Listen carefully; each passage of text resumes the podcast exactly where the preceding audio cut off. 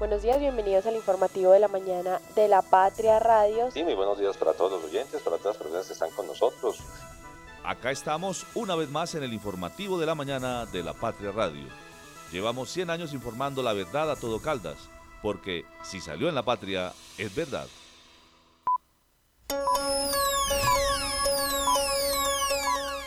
El informativo de la mañana en La Patria Radio. Sí, mira, nosotros ya pasamos el presupuesto eh, Hacienda y fue, digamos, eh, aprobado. Ahorita sigue eh, el paso de este proyecto a vigencias futuras ante el Consejo Municipal. Esperamos que de aquí entre el viernes y, y la semana entrante que inician las sesiones como extraordinarias del Consejo, se presente el PAE como vigencia futura. Tú sabes que los concejales del municipio de Manizales y la administración, pues como tú lo dices, siempre hemos garantizado eh, el primer día de calendario escolar, el PAE. Esa es nuestra proyección actual. Escuchábamos a Elizabeth Pacheco, secretaria de Educación de Manizales, hablando sobre el plan de alimentación escolar PAE en la ciudad en el 2024. ¿Qué tal? Saludo cordial, bienvenidos al informativo de la mañana de la Patria Radio. Yo soy David Muñoz y estos son nuestros titulares. El alcalde de Manizales, Carlos Mario Marín, en líos por designar a Contralor sin requisitos. Manizales y Caldas se mueven por plata para el PAE del próximo año desde el primer día de clases. Presupuesto de rentas y gastos de Manizales para el 2024 se va a extras en el Consejo. Nueva versión del himno de Manizales, entre gustos y disgustos. Y Caldas logra su primera medalla en el billar de los Juegos Paranacionales. Desde la cabina de la Patria Radio, el informativo de la mañana. Conduce Juanita Donato, con Liced Espinosa y el equipo de la redacción del diario La Patria.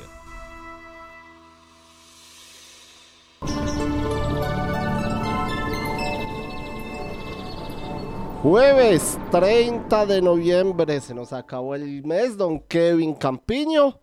Llega diciembre con su alegría, estamos a un mes de terminar este año y las condiciones climáticas a esta hora en Manizales nos hablan de 13 grados centígrados a esta hora en la capital caldense.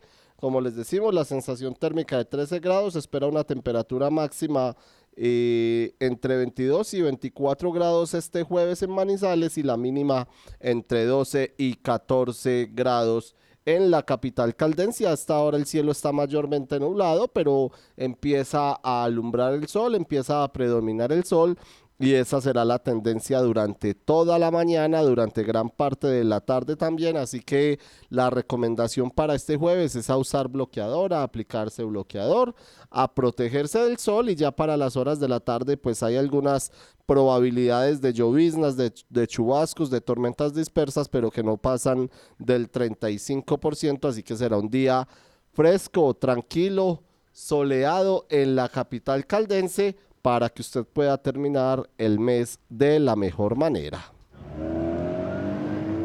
El tráfico a esta hora. El tráfico a esta hora en la ciudad de Manizales. Nos vamos a ver cómo está la movilidad en la capital caldense, empezando por supuesto por la vía panamericana donde es habitual observar trancón a esta hora en este sector de la ciudad, como ya les hemos mencionado, eh, siempre se presenta en el carril de salida de Villa María hacia la terminal de transportes y en donde conecta con los vehículos que vienen de la ENEA antes de eh, hacer contacto con las obras que se realizan allí en el intercambiador vial de los cámbulos, pues allí se presenta eh, un habitual trancón a esta hora todos los días. Entonces la recomendación es a tener paciencia, andar con tranquilidad, a transitar con precaución en el sentido contrario, es decir, a los vehículos que llegan desde la fuente, desde el paraíso, desde Estambul y van arribando a la terminal de transportes. También hay algo de tráfico lento hasta ahora, pero no es eh, tan eh, elevado como se presenta en el carril contrario. La vía panamericana fluye a esta hora sin ningún inconveniente, fluye a esta hora con total normalidad en eh, la capital caldense. Nos vamos para las otras avenidas de la ciudad encontramos que la avenida Kevin Ángel también eh, fluye hasta ahora sin inconvenientes hasta llegar al intercambiador vial de los cedros, donde por supuesto por las obras que se realizan allí, pues se hace un trancón habitual. En la salida del puente Olivares, entre el puente Olivares y el barrio Puertas del Sol, hay algo también de tráfico lento hasta ahora, el resto de la vía Manizales Neira fluye sin ningún inconveniente. En el centro de la capital caldense podemos observar eh, que también eh, fluye con total normalidad este jueves 30 de noviembre ha empezado la movilidad tranquila en la ciudad, algunos pequeños trancones en la avenida del centro, pero es más que todo por los semáforos que se presentan allí, pues que están en rojo y eh, detienen a las personas.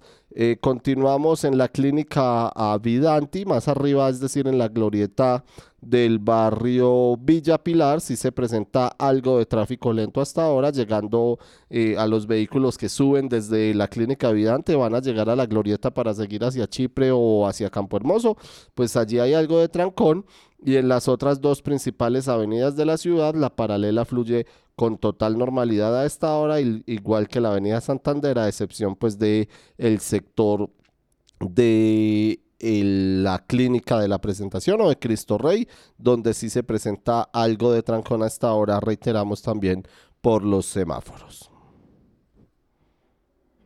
Acaba de lograr que el día dure un poco más.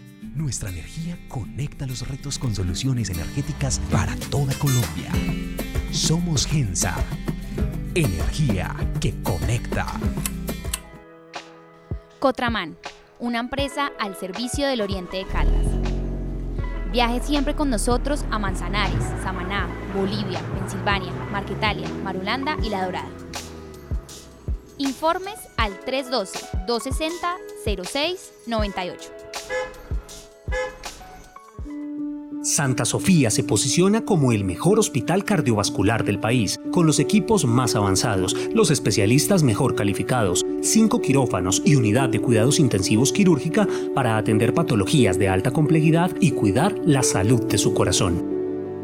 ¿Sabes qué sucede con el deporte, la economía, la política, el entretenimiento de Manizales, Caldas y el país? Suscríbete a La Patria Impresa tres meses por solo 92 mil pesos o a La Patria Digital por un año por solo 89 mil pesos.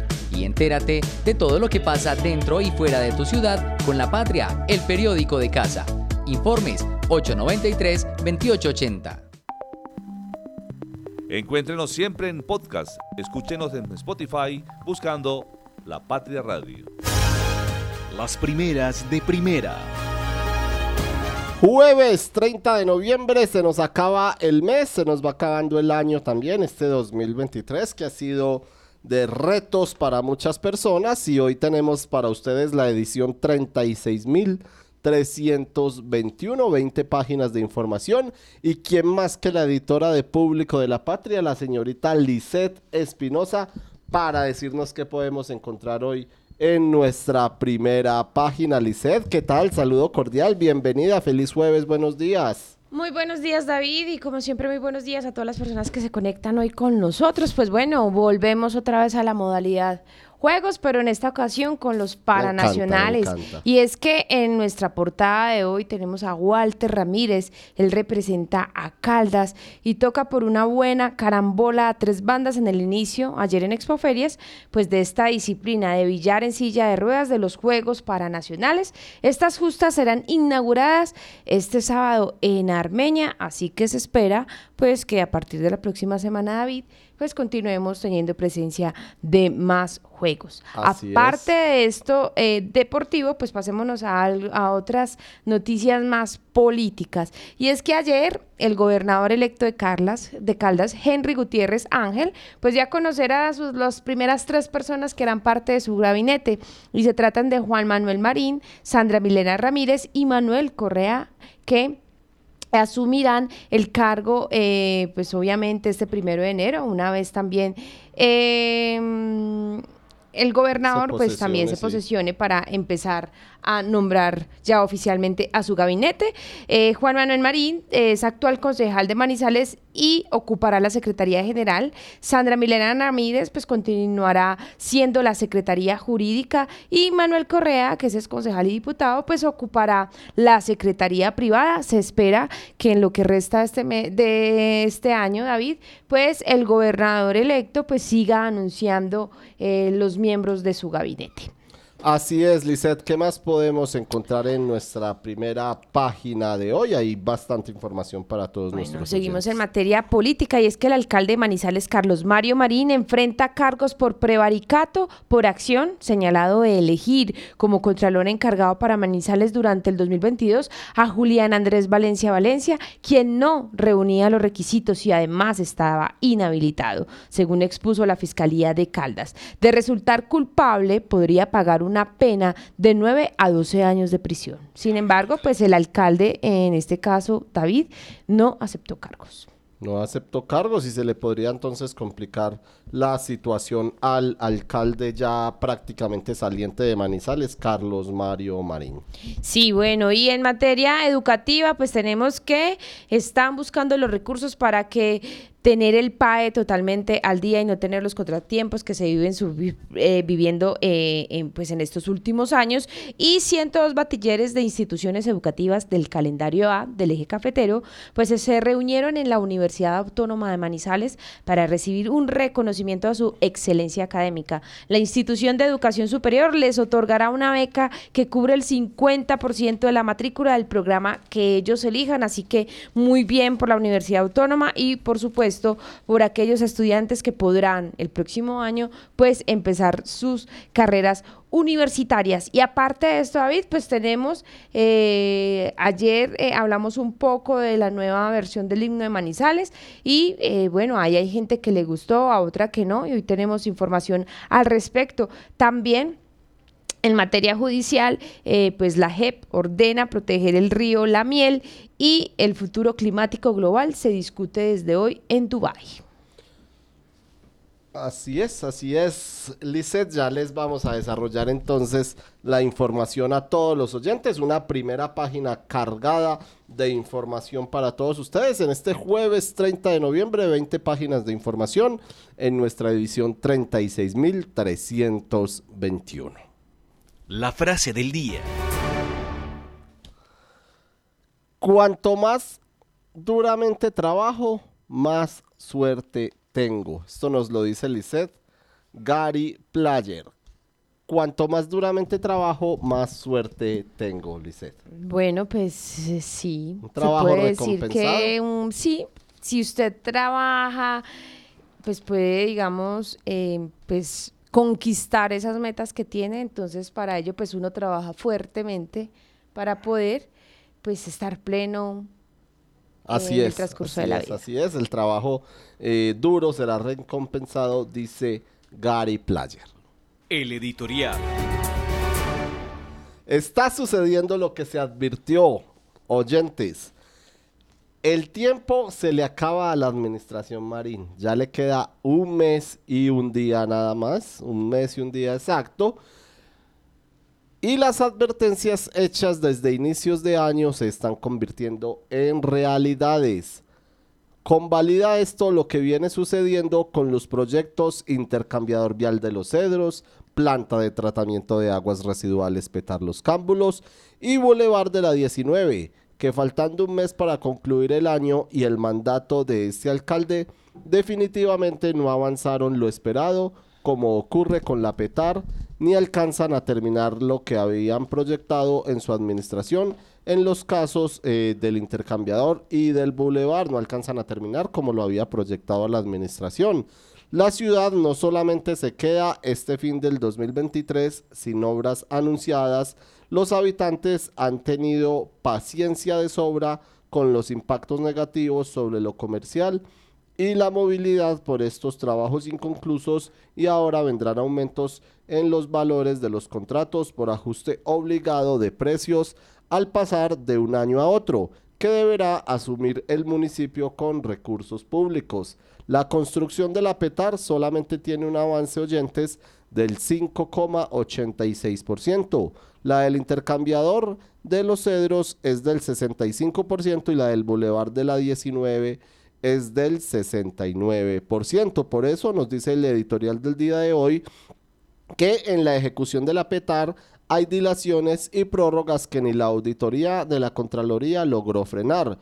Lo último es que Aguas de Manizales ordenó a la firma mexicana FIPASA como contratista parar toda actividad y obra hasta que se ponga al día en las obligaciones laborales que ha dejado de cancelar, aunque el proyecto está parado desde hace varios meses por problemas técnicos y reclamos de empleados. Se pone así en riesgo la continuidad del contrato que empezó eh, casi cinco meses después de su firma. Además, ya le hizo a FIPASA un adelanto de unos 40 mil millones de pesos prácticamente los recursos que aporta el Ministerio de Vivienda a este proyecto y para completar la interventoría ya se ajustó o se ejecutó más bien en un 65% sin lograr advertir estos desmanes. Entre tanto, el contrato del intercambiador debía empezar en diciembre del 2021, pero también lo hizo con cinco meses de retraso y ha tenido suspensiones por problemas con contratistas y la compra de, de predios. Según la Secretaría de Obras Públicas, se requiere una adición presupuestal por 15 mil millones de pesos para culminar en octubre del 2024 porque el gobierno nacional les incumplió, pero un primer error grave es que hayan hecho el cierre financiero sin certificados de disponibilidad presupuestal que lo respaldaran.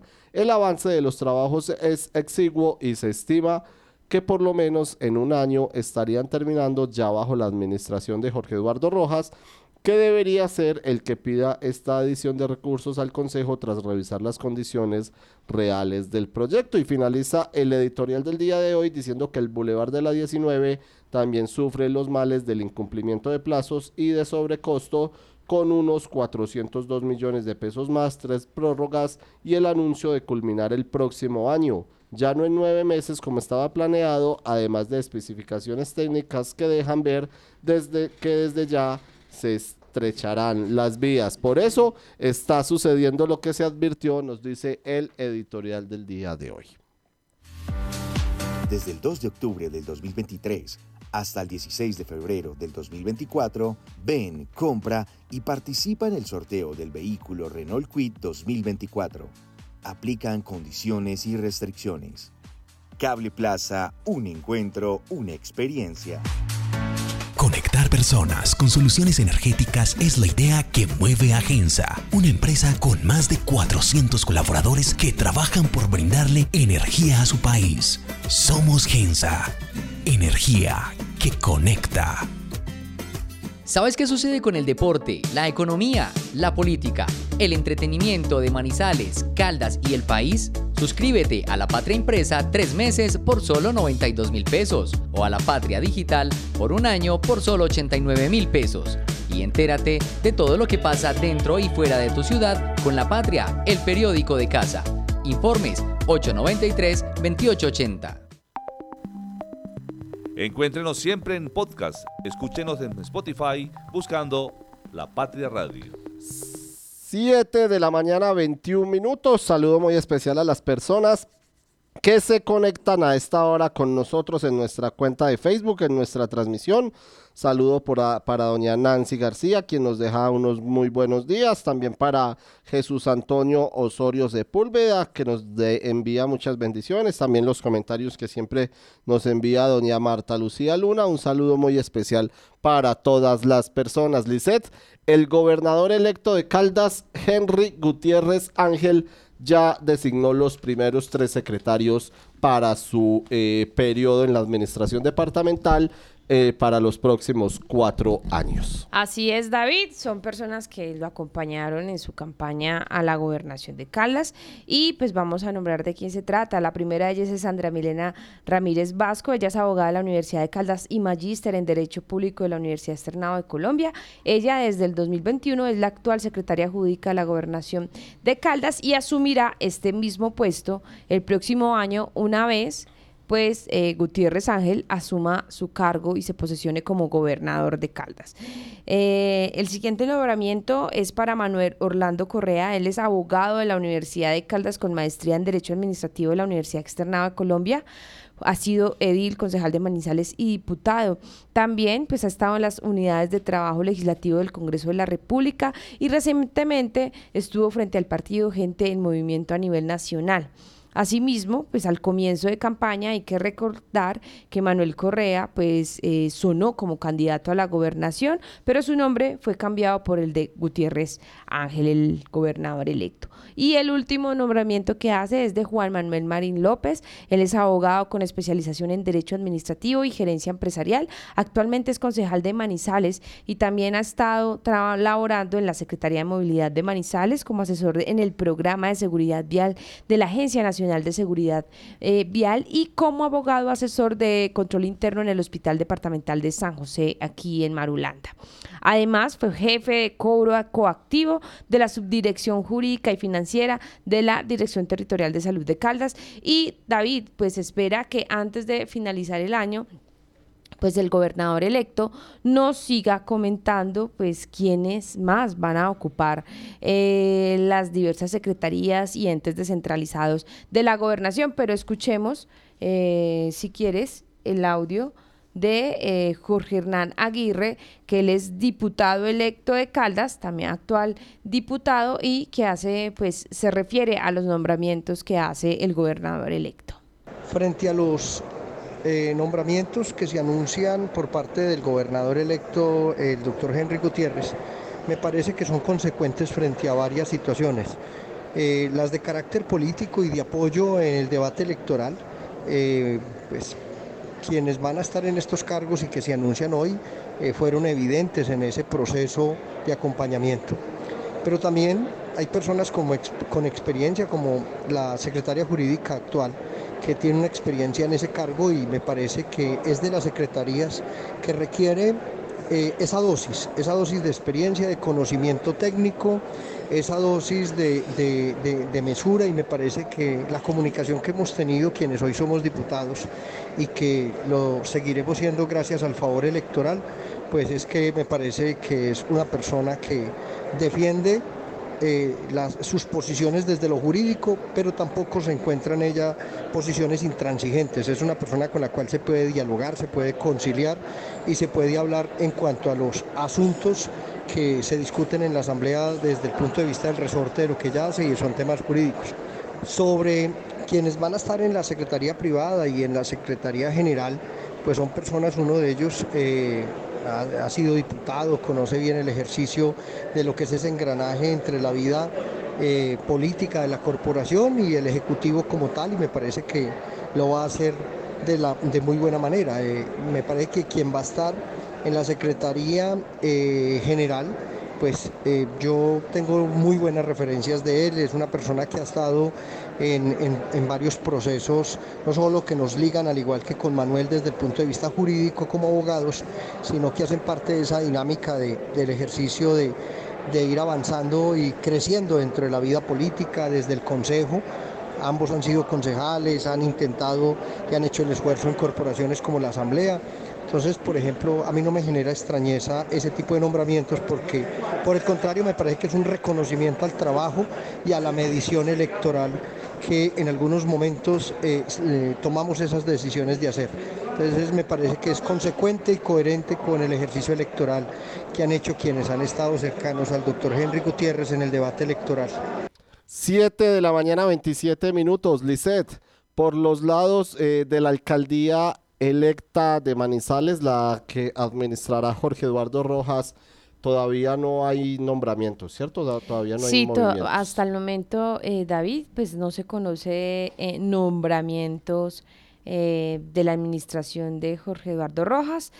sin embargo, sí ha estado en todo el debate que se, que se ha realizado sobre el presupuesto municipal para el próximo año. Creo que los, eh, las personas encargadas del empalme de su administración se han estado pendientes como haciendo algunos requerimientos para una vez él se posesione como alcalde, pues pueda tener los recursos suficientes para eh, hacer un buen desarrollo de su alcaldía. Así es, estuvieron esta semana también en el lanzamiento de la feria de Manizales del próximo año, la que ellos ejecutarán. Don Oscar Beyman Mejía, saludo cordial, bienvenido, buenos días. David, muy buenos días para usted y para todas las personas que nos siguen a través de las diferentes plataformas. Le comento que hoy hay dos protestas, una tiene que ver con, eh, la vía, eh, con un cierre de la vía nacional en La Dorada, Allí los trabajadores eh, desde hace días están exigiendo el pago de salarios a empleados y contratistas del municipio y en la glorieta que existe ahí entre La Dorada y Puerto Salgar, a partir de las 5 y 30 de la mañana se va a realizar una manifestación. También eh, invitaron a las personas, a los usuarios de los servicios públicos para que se unan a esta manifestación a las 5 y 30 de la tarde, o sea que va a generar ahí cierta congestión porque esta es la salida hacia el mar, la vía que conduce eh, Honda, eh, La Dorada, la Ruta del Sol y los pueblos pues, que siguen ahí de Antioquia, Santander y la costa. Hay que estar muy atentos. Hay que estar muy atentos esta tarde con eso. Y también en la mañana tendremos el tercer día de protestas de los administrativos de la Secretaría de Educación de Manizales que llevan reclamando hace cerca de 10, 12 años una homologación en sus cargos. Ellos van a estar hoy en la plazoleta de la alcaldía continuando con esta manifestación para exigir que se haga efectivo el estudio de asignaciones en los cargos y me imagino que también de salarios. Esa es otra protesta que hay en la mañana de hoy hasta las 2 de la tarde anuncian ellos que van a estar ahí. Día de protestas entonces se cierra noviembre con protestas en Manizales y Caldas. Lisset, la nueva versión del himno de Manizales que se eh, lanzó el pasado martes en el Parque Ernesto Gutiérrez genera gustos y disgustos. ¿Por qué, Lisset?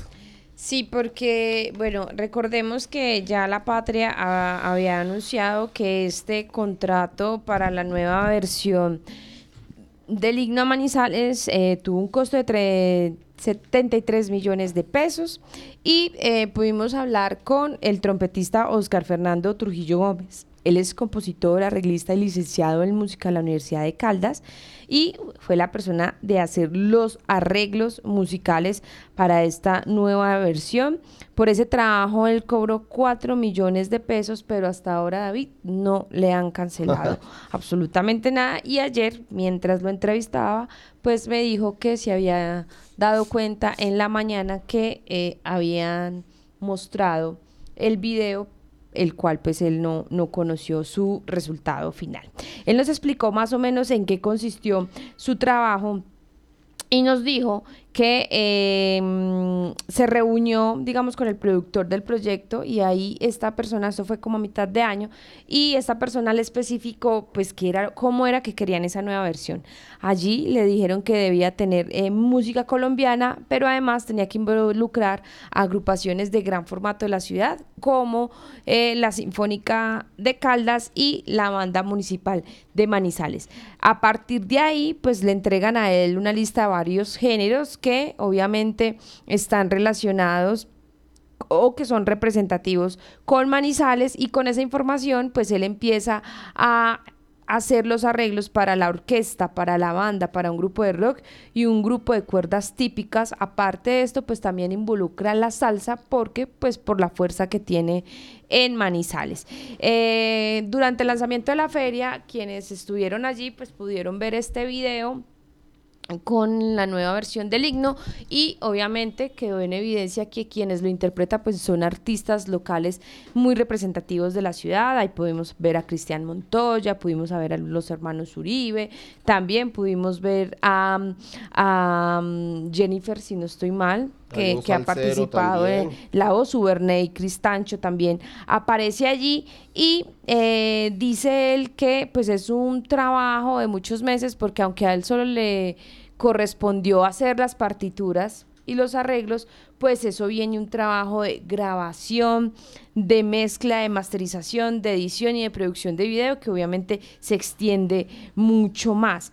Aparte de esto, pues que a él le tocó hacer las partituras de todos los músicos, pues a la hora de grabar eh, nos decía eh, Oscar, es que la ciudad no cuenta con una infraestructura o con un salón para grabar a todos los artistas eh, al mismo tiempo. Entonces, por esto todas las grabaciones fueron por separado y pues la persona encargada de la edición lo quiso pues juntar las piezas para escuchar lo que escuchamos en el lanzamiento de la Feria de Manizales, que fue cuando se conoció eh, esta, esta nueva versión. Pero escuchemos lo que piensa eh, Joanny Betancourt, es el, el, director del Departamento de Música de la Universidad de Caldas, sobre pues, esta nueva versión del himno de Manizales.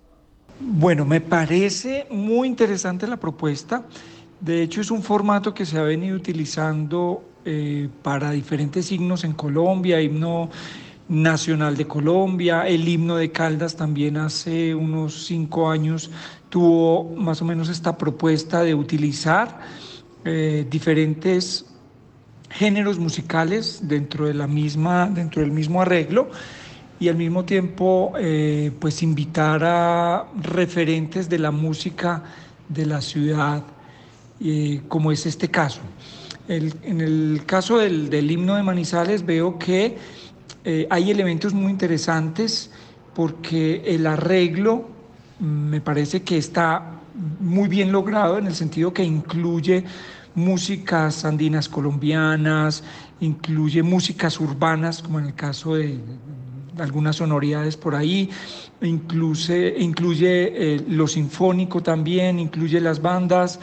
incluye eh, salsa también, veo que hay un, hay un pequeño episodio con este género y hay elementos de la música española que están relacionados obviamente con la tradición taurina y las ferias de Manizales y también con esa eh, con el paso doble feria de Manizales. Entonces me parece que en términos musicales está muy muy bien logrado el arreglo.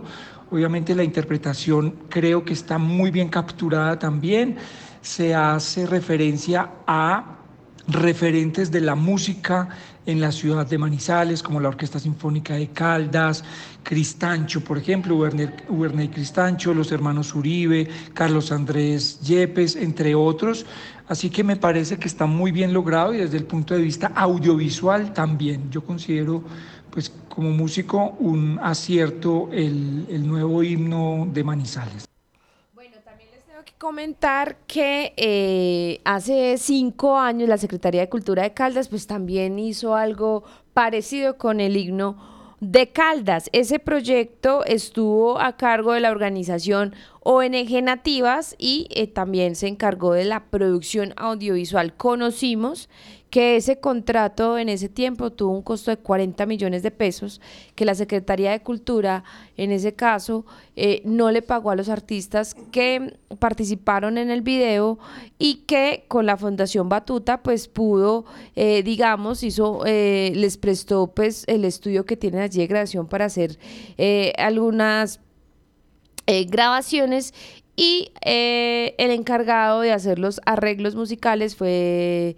Pablo Olarte, que pues eh, hace parte de, esta dependencia. digamos que así pues se ahorraron un poco de, de, costos que eh, pues eh, a diferencia de la secretaria, perdón, del instituto, que en este caso pues si están cobrando todos, está cobrando el arreglista, supuestamente le van a pagar a los artistas y también pues obviamente a todas las personas que participen en esto. No sé si de pronto sumando pues todos esos costos, pues de verdad los dos signos lleguen a costar lo mismo. Sin embargo, algunas personas por redes sociales pues sí cuestionaban que pues, la plata no había necesidad de invertir eh, tantos recursos sabiendo que digamos el instituto le da deuda todavía a artistas, podía hacer algún pago con estos 73 millones, pagarle a artistas a los que les debe pues sumas no tan superiores como las que le debe al Festival Grita o al teatro, al Festival de Teatro. Hay artistas que le debe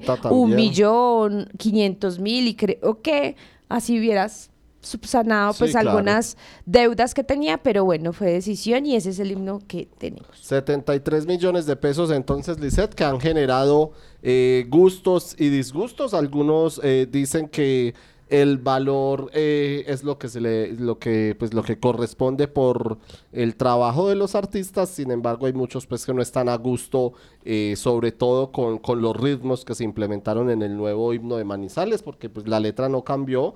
El video está bien que lo actualizaron pero muchos manifiestan que se sienten los saltos y los cambios en los en el ritmo de el himno de Manizales. A las 7 y 37 minutos regresamos con don Oscar Beyman Mejía y vamos a hablar del plan de alimentación escolar PAE del próximo año en Manizales y Caldas, Oscar. Eh, David, ¿por qué es importante este tema en este momento? Porque es necesario que se apropien los recursos para asegurar una meta que se ha tenido siempre, y es que el primer día de clases del año siguiente se cuente con el contrato ya definido para prestar el servicio de alimentación escolar a miles de niños de, Manizales y de Caldas. En ese sentido tenemos que ya ambas eh, entidades, tanto la Secretaría de Educación de Manizales como la de Caldas, están realizando los trámites necesarios para que esos recursos se, se, eh, pueda contar con esos recursos. Por ejemplo, Manizales ya presentó el plan ante la Secretaría de Hacienda para que llegue el presupuesto, en este caso eh, de 17 mil millones, para asegurar el servicio eh, y la gobernación ya también lo presentó el gobernador ante la Asamblea por 30 mil millones. ¿Qué sigue acá? Lo que sigue es que los concejales y los diputados aprueben, ese proyecto de vigencias futuras. O sea, es plata que no está en este momento, pero se retrotrae acá para ser utilizada en el contrato. O sea, que se puedan adelantar los procesos licitatorios entre diciembre y enero, de tal manera que el 22 de enero, cuando empiezan las actividades académicas con los alumnos, ya se cuente con la alimentación escolar de miles de estudiantes de municipios de Caldas y de Manizales. En el calendario a Oscar, que por lo general eh, eh, entran a estudiar la última semana de enero, ¿cierto? ¿Es así? Entonces, la idea es tener desde, desde enero, pues, el, el PAE para los alumnos. Sí, o sea, estamos hablando de educación pública. La privada es distinta, ellos contratan su alimentación escolar con, como ellos, pero esto es público, esto es plata del Estado y que es una obligación porque es que el el restaurante escolar forma parte de los programas de permanencia educativa, junto con el transporte y otros, pero es el, como el, estrella y con el transporte de asegurarle a los niños que cuando lleguen a estudiar tengan el transporte y tengan alimentación escolar para que permanezcan en el sistema educativo. Y siempre la idea ha sido esa. Muchas veces Manizales no ha vuelto a tener dificultades, digamos que en el comienzo de año, lo ha tenido eh, un poquitico más caldas eh, a la hora de comenzar y usted sabe que eso lo que genera es un drama para muchas familias que no tienen absolutamente nada que o, o tendrán muy poquitico para comer. Si tienen desayuno, no tienen almuerzo, eso ocurre mucho en zonas rurales y en barrios populares. Entonces siempre se ha insistido. Los mismos diputados, eh, por lo general a, ese tipo de proyectos le dicen casi que sí, no digamos que con a ojo cerrado, pero sí entendiendo que es un tema social eh, rápidamente suele pasar por, por la Asamblea y por el mismo Consejo, decirle sí, para que, usted sabe que los procesos licitatorios son muy dispendiosos, tienen unos tiempos, la, apertura, la presentación de propuestas de los posibles oferentes y demás, eso siempre se demora, entonces la idea es que lo hagan desde este mes de diciembre y que ya a principios de enero eh, ya esté realizado y más ahora que llegan dos administraciones nuevas, porque no responde de ellos, no, no le corresponde a Rojas por la alcaldía y a Gutiérrez por la gobernación hacerlo, sino que estas alcaldías y gobernación tengan la responsabilidad social de dejarles eso ya listo para enero. Entren ellos ya con los recursos asegurados. Oscar, habló usted con la secretaria de Educación de Manizales, Elizabeth Pacheco, sobre el PAE del 2024. Sí, mira, nosotros ya pasamos el presupuesto eh, Hacienda y fue, digamos, eh, aprobado. Ahorita sigue eh, el paso de este proyecto a vigencias futuras ante el Consejo Municipal. Esperamos que de aquí entre el viernes y, la semana entrante, que inician las sesiones como extraordinarias del Consejo, se presente el PAE como vigencia futura.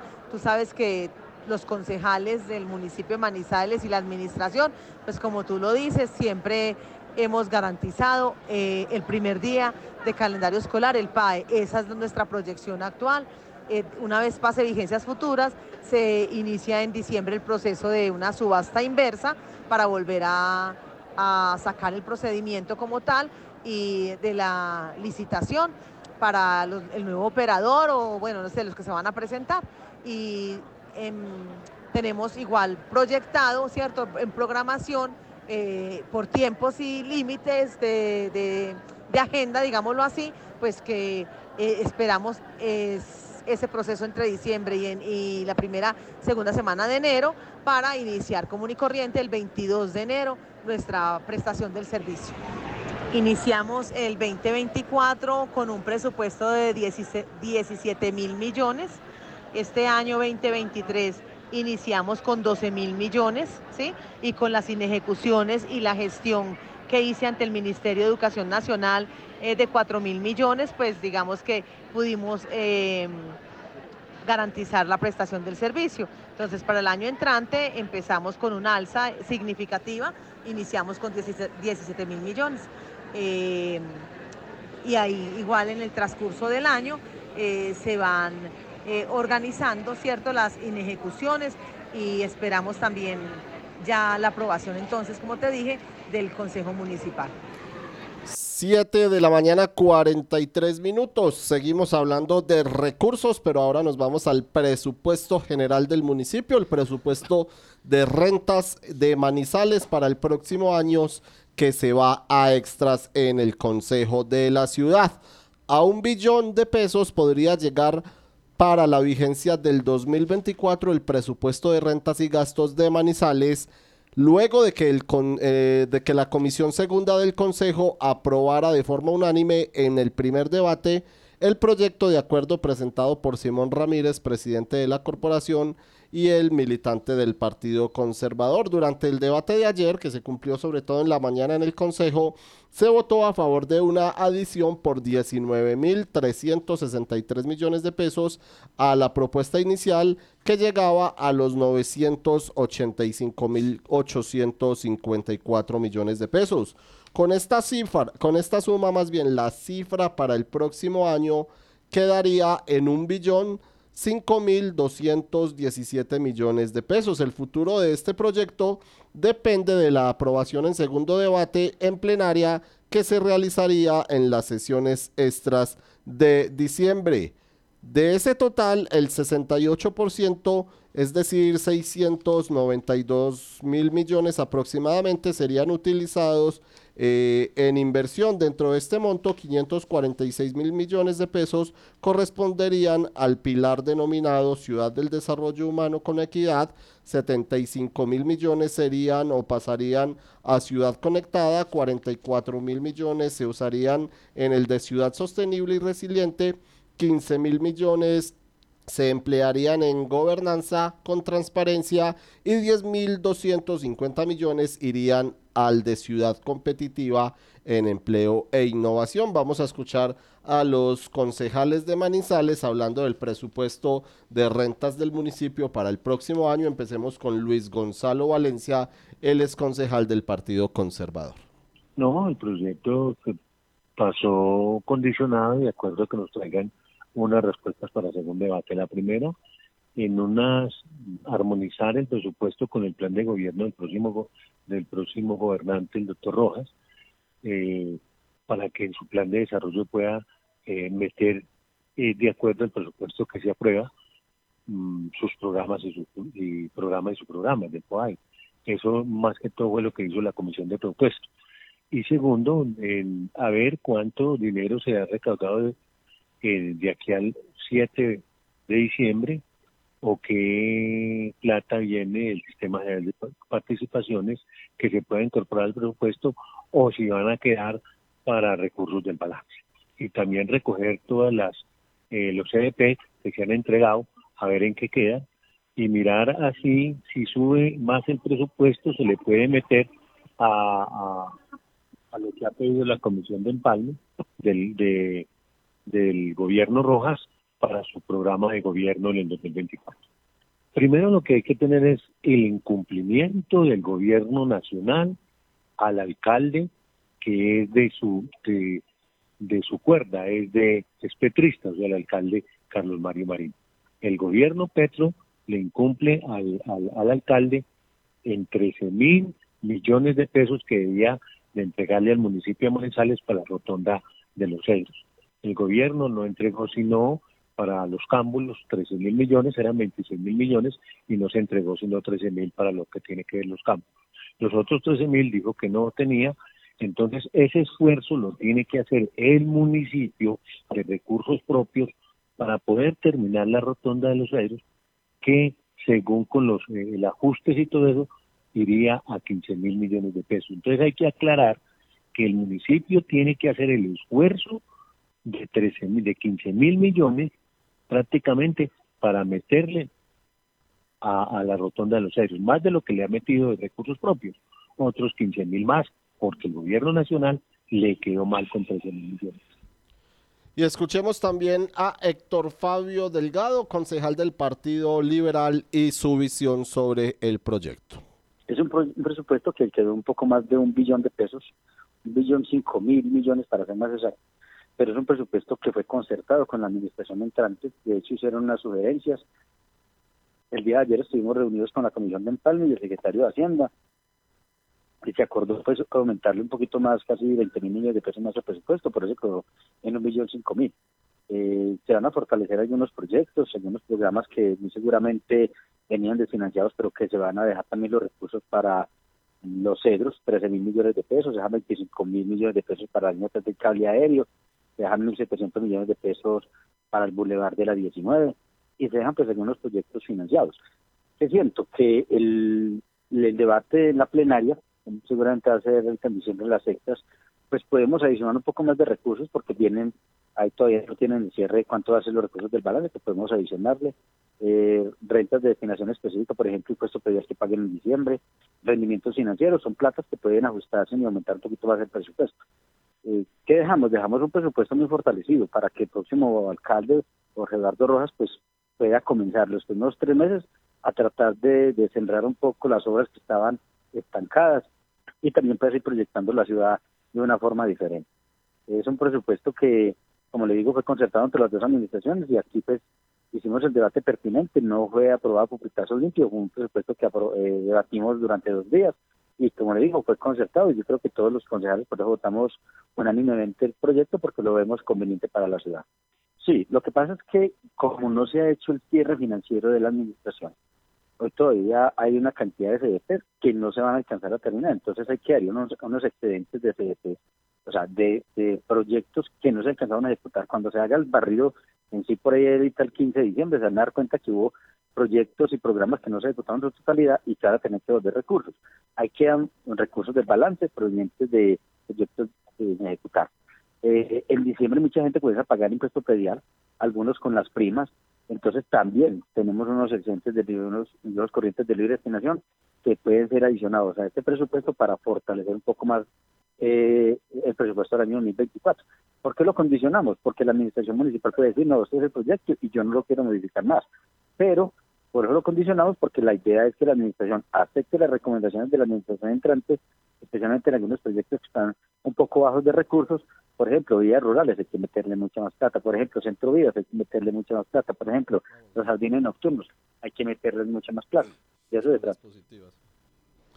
7 de la mañana, 50 minutos. Ahí estaba entonces el presupuesto de Manizales que eh, estará pasando el billón de pesos para que entre a ejecutar Jorge Eduardo Rojas en el 2024 o don Oscar Beyman Mejía, pero en el informativo de la mañana de la Patria Radio también hablamos de noticias positivas y qué mejor que positivas para terminar este mes. Mire David, hagamos una ronda ahí por cinco municipios del departamento y arranquemos por Salamina, donde eh, se acaban de entregar 56 sistemas sépticos en zona rural de ese municipio es un proyecto de saneamiento básico, David, que busca contribuir a la descontaminación de las aguas residuales provenientes del uso doméstico. Esto es importantísimo para la calidad de vida en las zonas rurales de nuestro departamento. En Viterbo, el Comité de Cafeteros le hizo un reconocimiento a la alcaldía porque aseguran que ha sido la que más ha invertido en la promoción del cultivo del café 240 millones en estos cuatro años. El comité considera que es un tremendo aporte que desde el punto de vista per cápita es uno de los más altos aportes que se hace en el departamento y teniendo en cuenta que Viterbo no es que sea netamente cafetero cafetero. Allí vemos que es básicamente la caña de azúcar, el ganado, pero bueno, la incentivación del café en esa zona.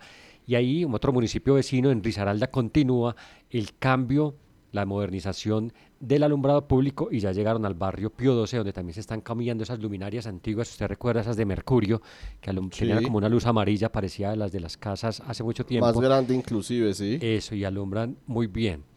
Y en Neira continúan las capacitaciones que me llaman mucho la atención desde la base, desde los niños en temas de tránsito, en la cultura de ser un buen peatón. Cada día la alcaldía lleva eh, este programa con sus guardas de tránsito a las escuelas y a los colegios. Y para cerrar, nos vamos para Aguadas, también en el norte, para reiterar que este fin de semana, perdón, el sábado, va a estar el viceministro de Educación Superior, Alejandro Álvarez Gallego, en este municipio del norte de Caldas, donde se va a dar apertura a una sede de la Universidad de Caldas. O sea, van a tener universidad prácticamente presencial también en Aguadas. Qué bueno, qué buenas esas noticias positivas por los municipios de Caldas. Don Oscar Beyman Mejía, muchas gracias, señor, y que tenga un muy feliz día.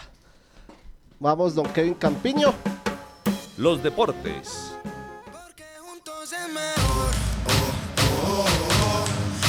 Solo un solo corazón, Beyman, no se vayan.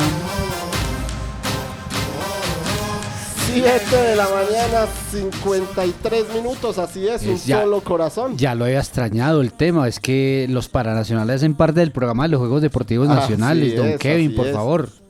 Así es, y arrancaron oficialmente, bueno, no oficialmente, pero ya se tuvo el segundo día de competencias de los paranacionales ayer en Manizales, teniendo en cuenta que ya se había la primera jornada de billar y ya una medalla de bronce para Caldas en billar que se ganó anoche. Terminó muy tarde la jornada sobre las 12 de la noche, 12 pasadas como nos tocó la semana pasada, don David, en karate, y ya una medalla de, Sí, por acá la tenía. Exactamente, de, bronce para Caldas. Eh, reiteramos, como usted lo dice, en una primera jornada del billar ya se disputó el triatlón y en el mapa de los paranacionales el próximo sábado es la inauguración Armenia, el próximo sábado termina billar y el próximo sábado empieza eh, esgrima en el Coliseo Menor, es en el Coliseo Menor, allá donde instalaron. ¿Esgrima? Sí, señor, ya lo vi. Qué bueno, pero ahí va a ser también baloncesto en silla de ruedas, ¿no? Pero eh, eh, aquí baloncesto en silla de ruedas donde se jugó el microfútbol y donde estaban los, espacios de judo y de lucha, ahí ya se instaló el escenario de, me esgrima. Porque va a aprovechar un escenario nuevo, ¿no? Exacto, es aprovechar un escenario nuevo, va a quedar, digamos, más congregada la unidad, la, la comunidad deportiva. y un escenario que está en muy buenas condiciones para el deporte. Argemiro Cerna Restrepo es el medallista de bronce en carambola libre sentado que obtuvo la presea ayer para Caldas, que suma ya dos medallas en estos sextos Juegos Paranacionales. La de oro que se consiguió la semana pasada con Juan Esteban Patiño Giraldo y ayer la presea con Argemiro Serna Restrepo. Exactamente, hoy, hoy hay jornada, reiteramos, de aquí al sábado hay jornada del billar, que es el segundo deporte de los Paranacionales que está en plena acción. Ayer tuvimos la posibilidad de hablar, David, con, eh, con Héctor, Héctor Fabio Granada, que es un deportista, estos tipos estos, estos señores que están participando en los juegos, cada uno tiene su propia historia, porque recordemos que son en condición especial y cada uno tiene su condición especial. No sé si lo tenemos, señor jefe de, del máster, don Kevin Campiño, por favor.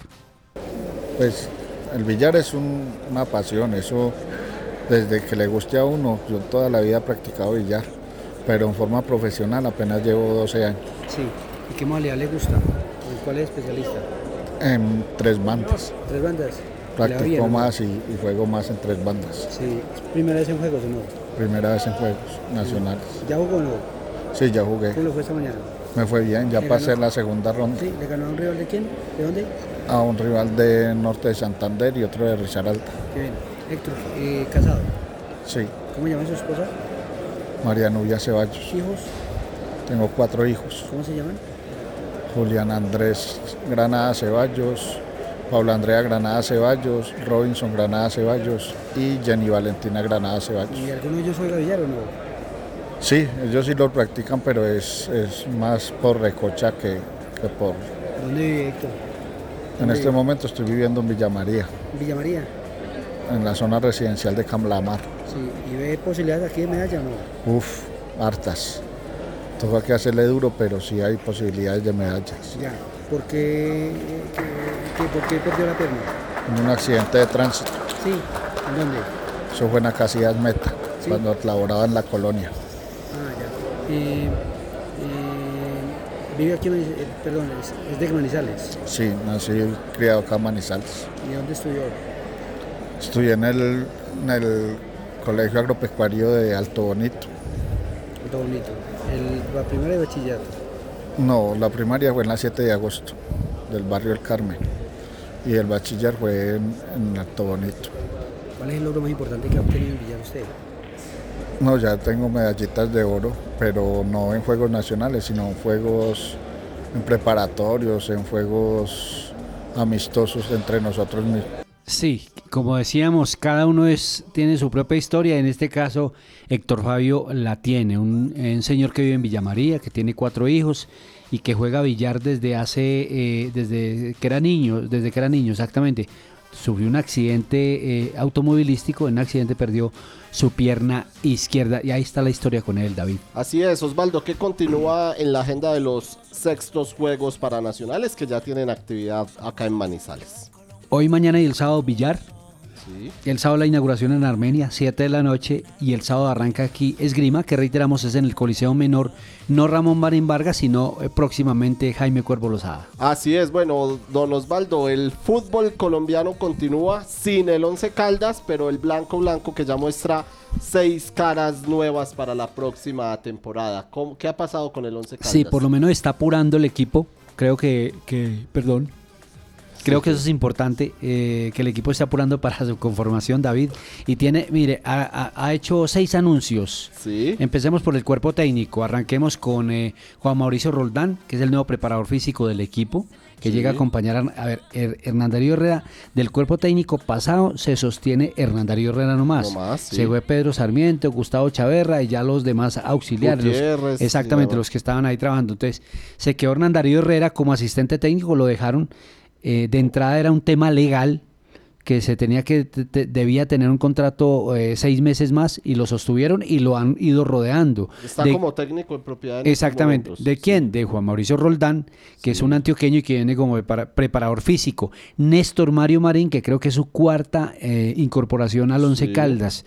Eh, él ya tiene una gran experiencia, trabajó con el equipo campeón de la Copa Libertadores de América y son cuatro jugadores los que están indicados como nuevas contrataciones. Yo no sé si pero nuevas contrataciones. Así es, son Mauricio Castaño Grisales, él es lateral izquierdo, también la del portero James Aguirres, quien llega procedente del Atlético Bucaramanga, reemplazará a Gerardo Ortiz y seguramente le peleará el puesto a Eder Chaus, que continúa. En el al blanco blanco también llega el lateral derecho Daniel Alexander Quiñones, digamos que él se pues han, han incorporado en dos posiciones en las que se sufrieron eh, en este semestre. Y aparte de Daniel Alexander Quiñones también eh, está la incorporación del volante Iván Rojas, jugador de 26 años. Exactamente, y decimos hoy en la patria, digamos de alguna manera que suena eh, otro licenciado en educación física de la Universidad de Caldas, que tiene mucha experiencia sobre todo en el exterior, en Chile y en, eh, y en Costa Rica, que es Andrés Felipe Rosso. Además, aquí leemos muchas cosas. Si Andrés Felipe Rosso va a llegar al Once Caldas, no se le haga extraño que en el Once Caldas ya haya un consejero de acá de Manizales, se llama Leonardo Vélez. Leonardo Vélez, que es el dueño, el propietario de Manizales Fútbol Club y que es muy allegado al Once Caldas, una persona que sabe de fútbol, que conoce y que está tratando de construir un, pro- un proyecto muy bonito con Manizales Fútbol Club y sabemos que Fe- Rosso es muy allegado a Leonardo Vélez y nada extraño que efectivamente si llega, llega es precisamente por eso, porque Vélez le está hablando al oído a la dirigencia del Once Caldas. Así es, y a las 8 de la mañana, un minuto, don Osvaldo, sus datos de cierre. Hoy empieza la Vuelta al Futuro, que es digamos la última competencia de la temporada para el ciclismo joven de nuestro país. Caldas lleva eh, un equipo masculino y lleva una niña que integra un equipo mixto del eje cafetero. En el masculino van John Jairo, eh, perdón, dirigidos por John Jairo Narváez, Oscar Restrepo, Simón Loaiza, Nicolás González y Juan José Ateortúa. Y en la rama femenina, pues reiteramos, viajó Karen García, quien va en un mixto del eje cafetero con Valentina Torres, María Fernanda Torres, María Camila Castro y Paulina Gómez. Reiteramos los niños que hacen sus primeros pinitos en el ciclismo eh, colombiano con, con Caldas y que salen a la vuelta del futuro. Recuerde que usted también puede acceder a los servicios del Hospital Santa Sofía de manera particular y con las tarifas más económicas de la región. Consulta con especialistas a 64.500 pesos y consulta con subespecialistas a 129.000 pesos. Mayor información 887-9200 extensión 752. Plásticos de Occidente, líder en fibras, cortinas para baño, suncho y grapa plástica, plásticos hasta de 10 metros de ancho, bolsas plásticas y de papel con o sin impresión, desechables plásticos y de cartón. Encuéntranos en la carrera 17, número 1931. Servicio a domicilio 883-4084 o 884-9181. Somos fabricantes. Conectar personas con soluciones energéticas es la idea que mueve a Gensa, una empresa con más de 400 colaboradores que trabajan por brindarle energía a su país. Somos Gensa, energía que conecta. ¿Sabes qué sucede con el deporte, la economía, la política, el entretenimiento de Manizales, Caldas y el país? Suscríbete a La Patria Impresa tres meses por solo 92 mil pesos o a La Patria Digital por un año por solo 89 mil pesos. Y entérate de todo lo que pasa dentro y fuera de tu ciudad con La Patria, el periódico de casa. Informes 893-2880. Encuéntrenos siempre en podcast. Escúchenos en Spotify buscando La Patria Radio. 8 de la mañana, 3 minutos. Estamos de Congreso Cafetero en su edición 92, en donde el primer día del Congreso que se realiza en Bogotá fue entretención y acuerdos. El precio actual es uno eh, en unos 0.5 centavos de dólar por libra. Para eso tenemos al experto en café de la patria, quien está a esta hora en el Congreso Cafetero, don Juan Carlos Leighton. Juan, ¿qué tal? Saludo cordial, bienvenido, buenos días. ¿Y cómo se ha desarrollado este 92 Congreso Cafetero? Compañeros en estudio, querida audiencia, eh, pues muchas gracias y pues eh, digamos, eh, el primer día, como lo titulamos hoy en nuestras páginas de la sección económica 10 y 11, eh, pues cierta atención ante todos los llamados y planteamientos del gobierno nacional que, que eh, digamos, insiste en reuniones alternas o paralelas, como se ha hablado, en otras instancias ajenas a la Federación de Cafeteros y a, las, a los directivos de la Federación, a los dirigentes gremiales, y por otro lado, pues las promesas de, digamos, de, de hacer un trabajo como en común para seguir fortaleciendo la actividad cafetera. Eso fue básicamente, digamos, como ese esa mezcla de, aspectos que se generó positivo, el hecho de hablar de fortalecer la, la renovación y esa es una de las notas importantes, de los puntos importantes, fortalecer la renovación de cafetales, porque este año tampoco se va a llegar a la meta que generalmente se plantean del 10% de las áreas que hoy se tienen en Colombia, que son unas 840 mil hectáreas, David, y el 10% son 84 mil hectáreas, pero este año tampoco se, eh, según lo que se prevé, se va a llegar a, esa meta. Hasta ahora llevan 71 mil hectáreas aproximadamente, y la meta, según lo que se planteó ayer con el gerente de la Federación de Cafeteros, Germán Bahamón, y con la ministra de Agricultura, es eh, llegar siquiera al 20% de las áreas sembradas en Colombia para el 2024, unas 160 mil.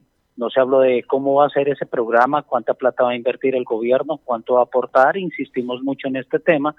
Eh, hablan de, tema de, apoyo, no solamente por, por siembra, sino por soca, cortando los palitos sin tener que cambiarlos, sino eh, eh eh, cortarlos para que vuelvan a crecer y tengan una mayor fertilización, una fertilidad, perdón, pero eh, pues digamos lo importante es que está esa meta, digamos, ya puesta como en el escenario.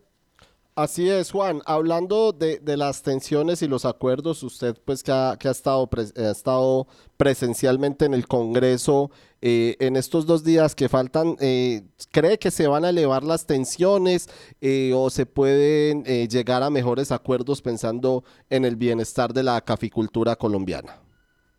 Pues digamos, ayer hubo una, un aspecto interesante porque después de la lectura de la declaración gremial, que fue, digamos, la parte tensa, al inicio del Congreso, porque la declaración gremial fue fuerte y como lo decíamos hoy en nuestros, en nuestros informes, le planteaban al ministro de Hacienda y a la ministra de Agricultura, Jennifer Mojica, el hecho de, hacer esas reuniones alternas, paralelas, más con la que había pasado el, el, martes en el Huila, donde incluso hablaron de crear una nueva fábrica de liofilización en Colombia. Eh, los cafeteros planteaban que eso no es como, como soplar y hacer botellas, más bien por qué no fortalecer, digamos, la producción de la fábrica que hoy tenemos en Chinchiná, la única fábrica de café liofilizado en Colombia, buen café liofilizado. Y esto es lo que genera como las discusiones, el hecho de que se, se llega a muchos acuerdos y se habla incluso eh, en una instancia ajena a la Federación de Cafeteros de eh, hacer cambios y reestructurar, reestructurar la federación cuando es una tarea que le toca a la misma federación y están ajenos a, a esa entidad y están hablando de eso o de cambiar el fondo eh, el Fondo Nacional del Café o el Fondo de, Precios, que es el mecanismo que se creó para, para tratar de mitigar la caída de precios. Esa fue la tensión y ellos le dijeron claramente en su declaración gremial eh, dirigida por, por Elías Mejía, el presidente del 92 Congreso y además cafetero del Quindío, que les dijo que los desconocen. Prácticamente ese fue el llamado. Al final la ministra llegó tarde eh, y eh, después, pero le pasaron el texto y le mostraron lo que habían dicho de ella y lo que habían planteado el cuestionamiento que le habían hecho tanto a ella como al ministro. Ellos dijeron que, que no era cierto que se estuvieran haciendo reuniones paralelas, que lo que pasa es que estaban recogiendo, digamos, como el, el llamado de todos los caficultores a lo largo del país y eh, propusieron como una comisión, como unas mesas alternas a, a, para ajenas a esta a este congreso cafetero, unas mesas de trabajo y eso lo, lo entendieron ellos como una especie de, de, pipa de paz, como de sentarse a hablar, dialogar, eh, plantear eh, esta situación y eso se prevé que pueda ser para mañana, eh, viernes. Esa es la expectativa. Hoy pues no vienen delegados nacionales, no eh, estaría solamente el ministro de las TIC, Mauricio Liscano, pero viene a hablar con este enfoque, en el, en el enfoque de conectividad, de tal forma que lo que se espera es mañana que más eh, pueda suceder frente a este hecho, pero por ahora parece un acuerdo. También lo decían, como lo planteamos hoy en nuestro artículo, el problema es que muchas veces eh, salen de estas instancias eh, como muy de acuerdo y con la foto y dándose la mano, pero después el gobierno eh, fuera de la institución vuelve y cuestiona a la federación, vuelve y dice que no se representan las bases cafeteras y vuelve y se genera la misma tensión por ahora esperemos que, pues que esto no vaya a suceder. Juan, precisamente, pues eh, digamos que las prioridades que se tienen en este Congreso 92 son los precios, la renovación, el fondo, como usted lo menciona, pero en, cuanto a lo que usted dice del gobierno, eh, eh, y pues ya habla de los ministros, sí, sí puede acudir el presidente Gustavo Petro a esta eh, clausura del Congreso Cafetero que se, que se cumplirá mañana viernes o, definitivamente va a permanecer ese distanciamiento? David, no está en la agenda y la, razón es clara. El ministro sabemos, el presidente sabemos hoy viajó a Dubái eh, y tenía pues digamos eh, varios eh, acuerdos, varios diálogos en esta nación y por esta razón pues no está aquí en la agenda.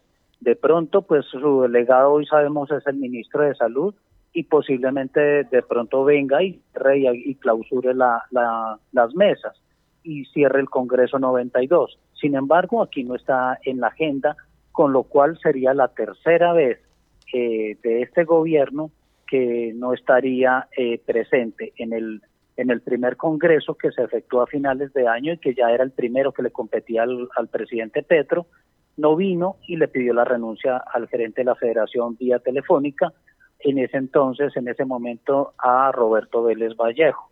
En el, después en la apertura, en la elección del Congreso del nuevo gerente de la federación el 27 de abril, un Congreso extraordinario, el 91, tampoco vino y no, se hizo presente y nuevamente a través de un tuit pidió que no eligieran al gerente mientras eh, llegaba el nuevo ministro de Hacienda eh, hecho pues que no se presentó, que no sucedió, no le hicieron caso y los cafeteros siguieron con su elección y todo el proceso de elección que adelantaba. Y en esta, pues que sería el Congreso 92, el Congreso oficial, y tampoco pues espera eh, la visita al presidente de tal forma que serían, digamos, tres eh, inasistencias en, en los escasos eh, 15 meses que lleva el gobierno eh, de su manejo de su, de su mandato. Claro, Juan, y finalmente eh, hábleles un poco a los oyentes de la edición 20 de Panorama Cafetero que usted lidera, periódico que circuló ayer y que las personas todavía eh, pueden conseguir disfrutar y leer. Sí, David, pues hicimos un recuento en, en las 24 páginas de este periódico un recuento de lo que fueron o lo que han sido los 40 años de la roya en Colombia, contando cómo se ha combatido eh, a través de instituciones fuertes, de entidades fuertes como esta en Café, que también la tenemos en Caldas, en, en Chinchiná, y eh, pues es la entidad que ha logrado eh, multiplicar las variedades. De hecho, en, esta, en este momento hay una charla sobre cambio climático y se está planteando precisamente eso, el hecho de haber fortalecido las, las variedades en Colombia porque 2008, 2009 y 2010 fueron los años, digamos, graves en la producción del país, que se redujo casi el 40%.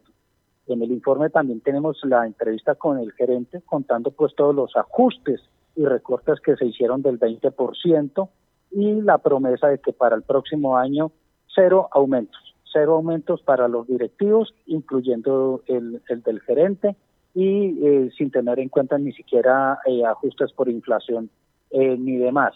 En el informe también tenemos, digamos, eh, algunos de las de las anécdotas de lo que pasa en la vida cotidiana de un caficultor sobre los tres golpes, decimos en el informe, de, un recolector de café y eh, pues mostrando, aterrizando un poco desde esa cadena productiva, de esa base que es tan importante para la caficultura del país. Asimismo, pues tenemos un informe sobre todo el trabajo que se ha venido haciendo y todo el debate que, que, se tuvo durante este año tenso eh, y las distancias entre la federación y el gobierno nacional. Eh, hacemos un análisis, también un recuento de lo que debería tener ese fondo de precios del café, que eh, ayer el ministro decía que hay que aumentar la base de la contribución cafetera y ahí tienen ahí hay otra discusión porque aumentar la base de la contribución cafetera es quitar la inversión a esos recursos que se destinan para, para inversión en el campo. Y también hablamos del Fondo Nacional del Café, donde el gobierno también ha querido y ha mostrado su interés de, eh, de que no lo maneje la Federación de Cafeteros, sino el gobierno, aunque es un recurso para fiscal y al ser un recurso para fiscal significa que es plata de los cafeteros que debe ser manejada por una institución que lo representa, en este caso la Federación. Esas básicamente son como los temas y ayer se habló pues como mucho de eso aquí también. El, ministro habló pues de ese fondo que quiere que se crea un fondo variable. Eh, a lo que sí estuvieron de acuerdo es que eh, un fondo de esta, de, de, para ese fondo de precios del café que se aumente la base y que sea variable cuando cuando haya vacas gordas, cuando haya mejores precios, porque tuvimos dos años de buenos precios y se desaprovecharon, no hubo más ahorros y ese fue como un poco la complicación. Y pues el otro tema que, que sigue en el debate y que ha estado de debate durante los últimos tres años en el Congreso es el tema de sembrar robustas. Ayer lo volvió a plantear la ministra. Los caficultores dudan de, de esta siembra, de este tipo de café, teniendo en cuenta que hoy Colombia siembra no café robusta, sino café arábigo, y es el que le ha dado, digamos, como ese reconocimiento internacional como el, el mejor café del mundo. Don Juan Carlos Leighton, pues muchas gracias por estar a esta hora en el informativo de la mañana de la Patria Radio y estaremos atentos a lo que pase en este Congreso Cafetero. A ustedes muchas gracias y estamos contando qué va pasando. Muchas gracias, 8 de la mañana, 15 minutos. Ahora nos regresamos para Manizales porque el propósito de que la ciudad se convierta en la capital de la ciberseguridad de Colombia está en marcha. El Ministerio de las TIC destinó 10 mil millones de pesos, de los cuales 4.800 millones se invertirán en la formación para 2.000 personas. Se trata del Programa Nacional de Capacitación en Ciberseguridad que hace parte del recién creado CyberHub, proyecto que lidera el Centro de Bioinformática y Biología Computacional BIOS, ubicado en el Ecoparque Los Yarumos. Escuchemos a Paula Marcela Arias, ella es la directora ejecutiva de BIOS, quien nos explica un poco más. Entonces el hub de ciberseguridad, en este momento nosotros ya llevamos cerca de seis meses trabajando en el hub. Esto va en que ya está definido la imagen, el nombre, eh, lo que va a ser, quiénes van a venir, cuáles son los componentes, eh, cuántas hemos estado también avanzando en el tema de relacionamiento, ya hemos traído unas 40 empresas a que conozcan el parque, a que entiendan el hub, tenemos acuerdos de cartas de intención de cerca de 25 empresas ya que dicen, listo, cuando esté el hub listo, nosotros nos vamos para allá y vamos a montar allá o un laboratorio o una oficina comercial o una oficina técnica.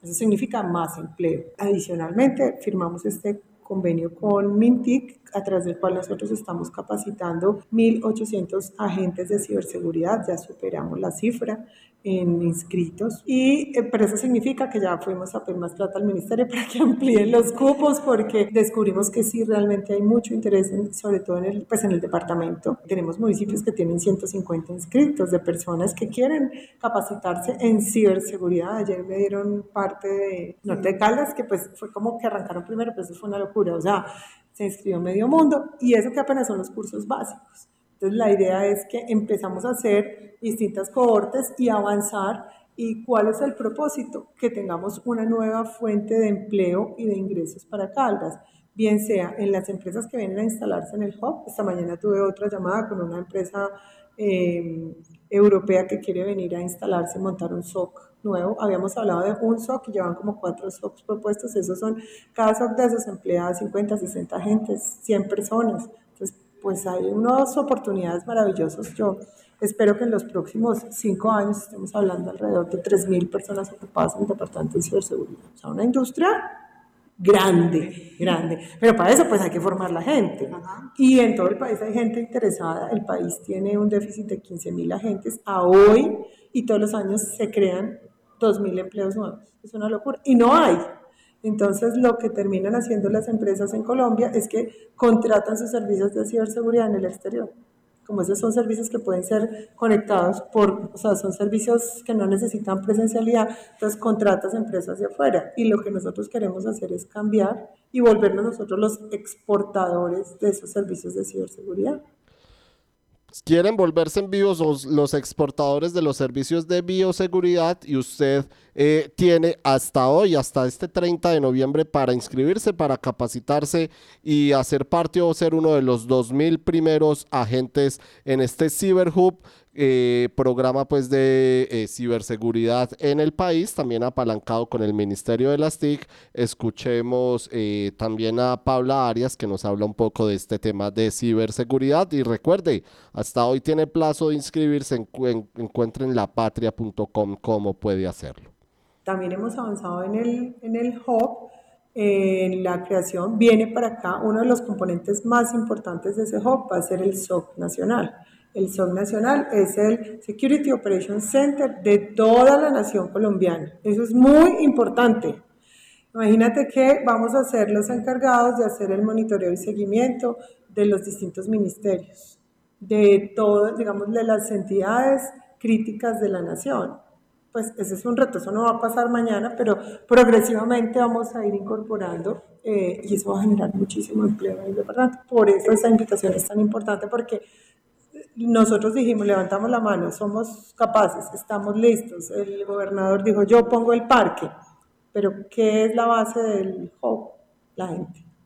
Entonces, nuestro foco principal hoy es esa formación. Hoy hay cursos para ciberestudiantes, para ciberexpertos, para personas de TI, líderes y profesionales que estén en el, ya digamos, ingenieros de sistemas, pero que necesitan meterse en el mundo de la ciberseguridad. Hoy ya no se puede hablar de ciberseguridad, mejor dicho, dice, yo soy jefe de sistemas, pero si usted no sabe ciberseguridad, está frito. Hoy todo es eso.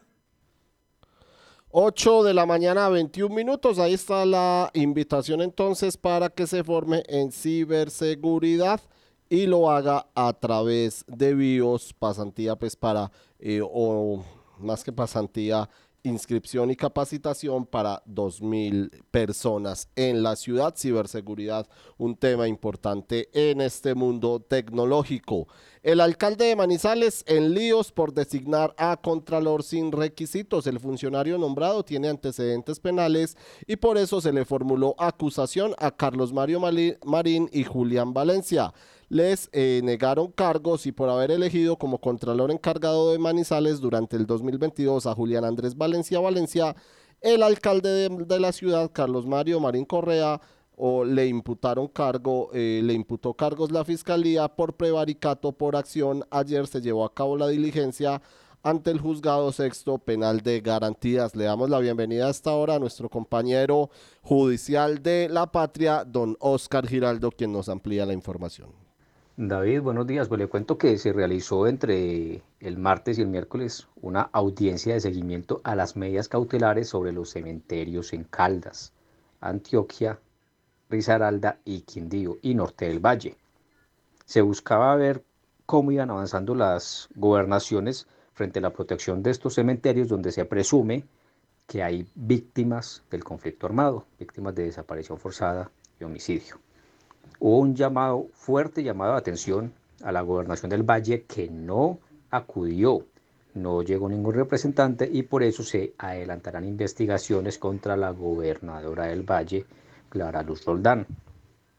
También hay que destacar que a Caldas le pegaron su regaño porque hubo un informe muy escueto, aunque sí destacaron pues que ha habido unos avances. Hay que destacar algo muy importante y es que el río La Miel es un nuevo objetivo para las autoridades, es decir, también se dictaron medidas cautelares. Y además de eso, en Samaná se va a llevar a cabo un proyecto piloto sobre los osarios. Eh, según se explicó, a nivel país hay varios, hay varios eh, osarios donde podría haber muchas víctimas. Y no solamente se encuentran huesos, sino que lamentablemente también hay cuerpos calcinados. Entonces, pues esperemos que todos estos procesos avancen y sirvan para darle un descanso tanto a la víctima como a su familia. Y bueno, le cuento también por otro lado, eh, en Milán, un ciudadano denunció que otro conductor le tiró el carro encima cuando le exigió que le respondiera por los daños a su carro. Él se parqueó en una zona azul. Este otro señor llegó, lo golpeó y cuando lo golpeó intentó huir. Unos ciudadanos vieron, fueron, le pusieron la queja y cuando él fue a reclamarle, este señor pues lo insultó, no solamente lo insultó a él, sino que también insultó a los testigos y decidió huir. Mm, la policía pues lamentablemente llegó 20 minutos después, ahora pues el ciudadano anunció que va a adelantar acciones contra este señor. 8 de la mañana, 24 minutos. A esta hora le damos la bienvenida a don Juan Luis Taborda y que nos trae Cubo Manizales el día de hoy. Muy buenos días, David. Hoy es jueves 30 de noviembre, último día del mes 11 de este año 2023, y esto es lo que trae el periódico Cubo para todos sus lectores. Una mujer ahuyentó con una escoba a unos pistoleros que intentaban atracarla venezolana conmueve en las redes sociales por lo que está realizando en nuestro país. Y hay un mega, operativo para rescatar un anillo de boda. Todo esto en nuestra sección de cultura y entretenimiento, El Mundo Curioso, lo más insólito que nos puede pasar. Y conozca los primeros nombramientos del gobernador electo de Caldas. Tres abogados. Sandra Milena Ramírez Vasco será la secretaria jurídica. Juan Manuel Marín López será el secretario general. Y Manuel Orlando Correa será el secretario privado. Entonces empiezan así a moverse las estructuras políticas que estarán rigiendo los designios de Caldas el próximo año. Hay una feria de colegios en Río donde se expuso ingenio y ciencia con mucha pasión. Les contamos qué es lo que están haciendo los colegios para que los jóvenes despierten el gusto por la tecnología y asistimos al segundo encuentro de los premios para líderes de la Cámara de Comercio por Manizales y Caldas, el encuentro de la comunidad clúster de la ciudad. También les tenemos que los mataderos municipales podrían reabrir sus puertas según nuevo decreto del Ministerio de Salud. Hay una polémica nacional porque la Asociación de Frigoríficos de Colombia aduce que se pueden presentar problemas de salud pública y hay una fortuna en riesgo por la reforma en la salud. Ya se han ido aprobando algunos capítulos de la reforma y eso hace que los últimos sean aprobados, que fueron aprobados, despiertan inquietudes. Le explicamos en detalle de qué se trata y cómo va avanzando esta reforma. Y hoy en Cubo también les tenemos que el alcalde de Manizales, Carlos Mario Marín, es investigado por prevaricato por acción. Un nombramiento a dedo lo tiene en serios problemas.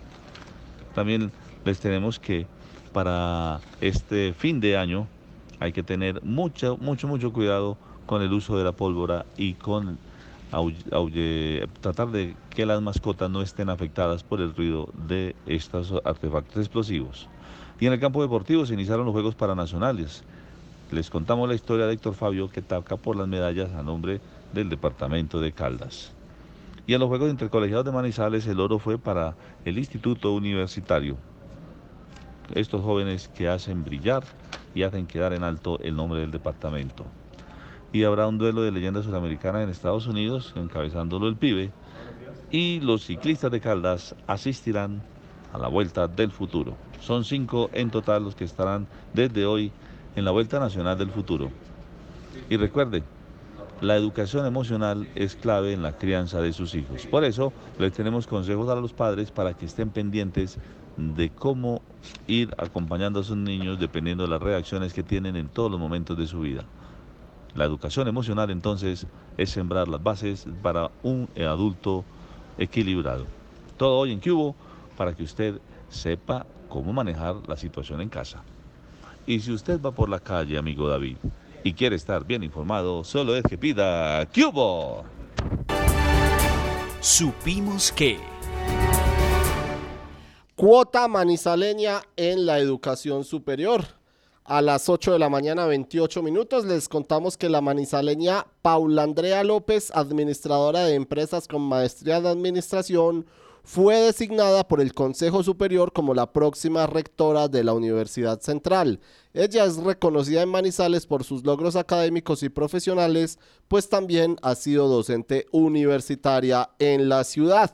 Y no se enoje, gerente, le dicen los fallos. El juzgado tercero administrativo del circuito expidió dos fallos, uno que resolvió embargar las cuentas del Instituto de Cultura y Turismo hasta por un valor de 88 millones 650 mil pesos y otro, y otro liberando mandamiento de pago a favor de la Fundación Orquestas Juveniles Infantiles de Caldas, Batuta.